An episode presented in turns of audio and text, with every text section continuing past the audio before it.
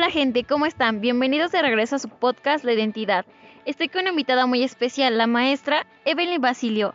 ¿Algo que nos puedas decir a la gente de lo que hablaremos en este capítulo? Claro, te contaré mi experiencia de qué me llevó a elegir esta profesión. ¿Tuviste motivos en el preescolar para elegir esta carrera? Sí es, desde que estaba en el preescolar me llamaba mucho la atención el desempeño que tenían las maestras con nosotros. El amor y el cariño que tenían al ejercer su profesión era incomparable. Cuando yo jugaba, el propósito era imitar a mis maestras, realizar el juego como si yo ya estuviera frente a un grupo. Desde ahí fue el primer motivo para elegir esta carrera. ¿Cuál fue el apoyo de tu familia? Dentro de mi hogar el apoyo sobre la elección de mi futuro era incondicional, pero tenía que tener en cuenta que la decisión que tomaría tendría que ser con tiempo, ya que el examen de admisión tenía un costo y mis padres no podrían tener el dinero inmediatamente. Finalmente, ¿en qué momento decidiste elegir tu profesión como docente? En el segundo grado de preparatoria tuve una conversación con mi tía, quien ahora es maestra de preescolar. Me comentó sus anécdotas, experiencias y explicándome que la educación básica es muy importante dentro del desarrollo del niño, resaltando que en esta profesión siempre se seguirá estudiando y aprendiendo, ya que la educación también va teniendo un avance conforme pasan los años. ¿No hay algún concepto que quieras agregar? No sé, algo interesante, un concepto clave o importante que consideres para tu formación o la de otras personas. Sí, así es. La identidad profesional es vista como una identidad individual que los maestros forjan de sí mismos en relación a su profesión, su trabajo y su relación con una comunidad profesional. Esto nos lo dice el autor Avalo Pardo Cavada y Satomayor en el 2010.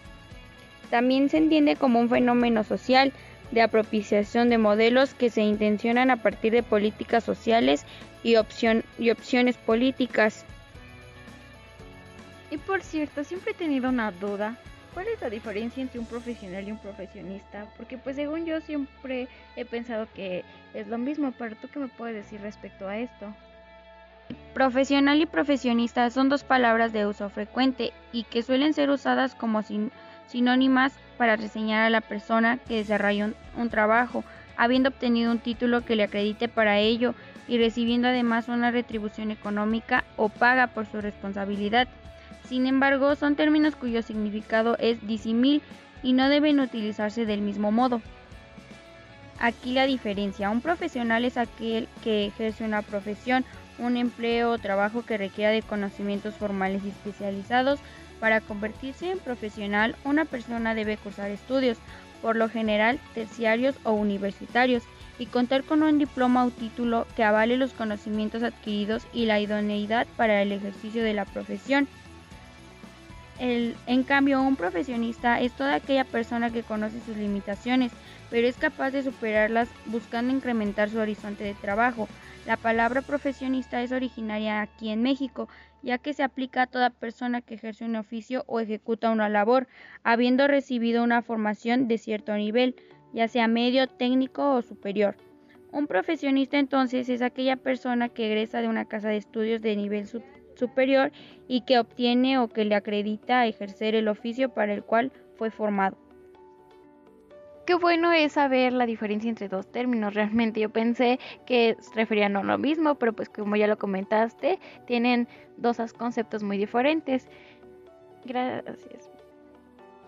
Continuamos con nuestra invitada Evelyn y pues va llegado otra invitada muy especial que ya llevamos tiempo esperándola y pues se llama Miriam. Hola, muchas gracias por invitarme. Bueno, no había podido venir pero me da mucho gusto estar aquí con ustedes para tener una charla. Te damos las gracias por invitarnos, Brenda.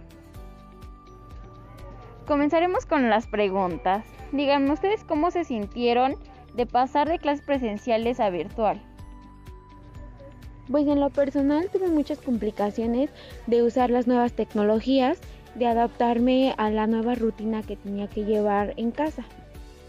De igual manera existió mucho el estrés y la frustración, principalmente porque no te podías comunicar como cotidianamente lo hacíamos con nuestros alumnos.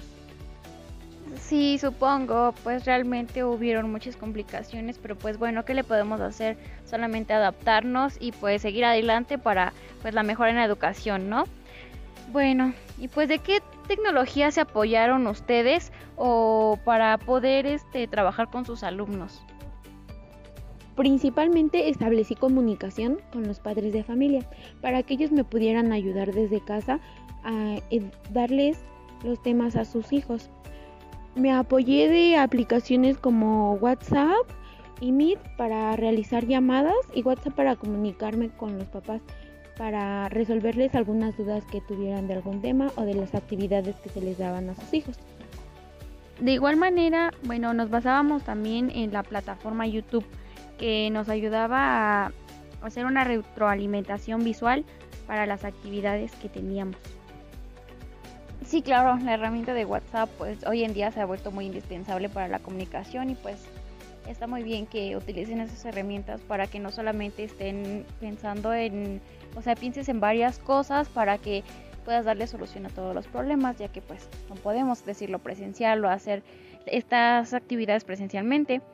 Y pues bueno, referente a cómo es el docente frente a la sociedad del conocimiento, ¿cómo crees tú que este sea en base a este campo Hoy en día la información se actualiza constantemente y es accesible a través de las nuevas plataformas.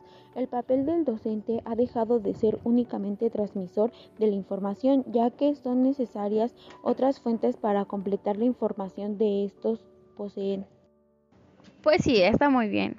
¿Y qué opinas acerca de la calidad de la evaluación y rendición de cuentas? Acerca de este tema, ¿cómo es que tú lo manejas o cómo es que tú implementas cierto tipo en tus alumnos? La rendición de cuentas es la evaluación institucional o la evaluación de centros. Tiene dos grandes finalidades, mejorar los procesos y los resultados propios del centro y rendir cuentas ante la comunidad educativa, como lo son los padres de familia y nuestros directivos. No hay calidad si no hay mejora, si no hay evaluación previa. Pues sí, en fin, ¿qué opinas de la pluriculturalidad y la diversidad dentro del aula?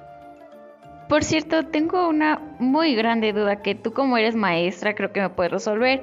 Y esta dice así, ¿todos pueden ser docentes o se requiere algo para hacerlo? No todos, ya que necesitan ciertas características para llenar este papel tan importante, que es el ser docente como el tener la pasión para enseñar, la paciencia, la dedicación y el desempeño, para que los niños logren alcanzar sus aprendizajes. Entonces, ¿qué crees acerca de buen profesor? ¿Cómo sería el buen profesor para ti? Considero que para poder ser un buen profesor se necesitan ciertas claves, como la de ser una persona empática, ponernos en el lugar del alumno, ser pacientes, entender a aquellos que rechazan, tener una pasión por las cosas, ser responsable, creativo y muchas características más. Me alegra mucho que pienses de esa manera, pues realmente lo más importante es que aprendan y que mejor manera pues de ser un buen profesor, ¿no? Y apoyarlos en lo que ellos necesiten. Pero bueno, en base a lo del perfil docente, ¿qué nos puedes mencionar acerca de eso? ¿Cuál es tu perfil tuyo como docente? Considero que soy de esas maestras que conoce a sus alumnos, sabe cómo es que ellos aprenden, soy muy organizada y evalúo a mis alumnos para rescatar aquello que han aprendido y les falta por aprender. Tengo la capacidad de poder trabajar con mis alumnos en equipo, poder comunicarme con ellos para que ellos realicen de mejor manera su trabajo. Me gusta mucho tu manera de pensar, es muy buena para poder trabajar con tus alumnos y por último, me gustaría saber a qué te has enfrentado como maestro del siglo XXI. Me he enfrentado a diversas situaciones, como por ejemplo las nuevas tecnologías, sobre todo en esta pandemia, que han sido gran herramienta para llevar a cabo mi trabajo. Al igual, he tratado de conversar con padres de familia y alumnos para darles a conocer que todos somos iguales y respetar nuestra diversidad cultural o orientación sexual.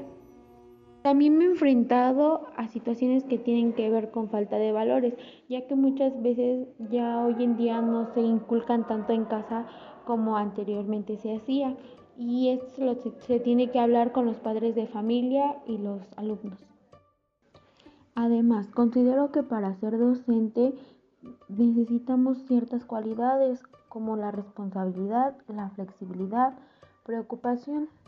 Asimismo, la Fundación Universaria 2014 indica que debemos tener preocupación y pasión y compasión nuestro desempeño que hacemos dentro de las aulas, acompañado de creatividad, dedicación, decisión, empatía y ser cautivador frente a los alumnos. A un alumno le motiva mucho que un maestro le apasione lo que hace y eso se nota en cada una de las clases. No, pues por esa parte está muy bien. De hecho, sí, hoy en día los niños, pues como están tan centrados en las tecnologías, pues tienen otra manera de pensar y de expresarse en base a lo que ellos ven y escuchan, ya que pues a los niños pequeños se les pega mucho todo todo lo que escuchan y ven, pero pues sí, eso es lo que deben de hacer los maestros para poder implementar un poco más esto en los niños. Y pues bueno, sí, fue muy interesante la plática, pero pues te despedimos y muchas gracias por haber venido y, y pues esperemos y, y otra vez pues puedas venir a ayudarnos y resolvernos estas dudas. Sí, muchas gracias, hasta luego. Espero verlos pronto y tener otra charla tan amena como esta. No, pues muchas gracias a ti y pues gracias a todos nuestros espectadores que hoy nos escucharon en nuestro podcast y pues ya saben, nos pueden seguir en nuestras redes para saber un poco más acerca de la educación, datos interesantes. Estamos como arroba identidad 14 y pues nos esperamos para el próximo podcast. Muchas gracias y que les vaya muy bien.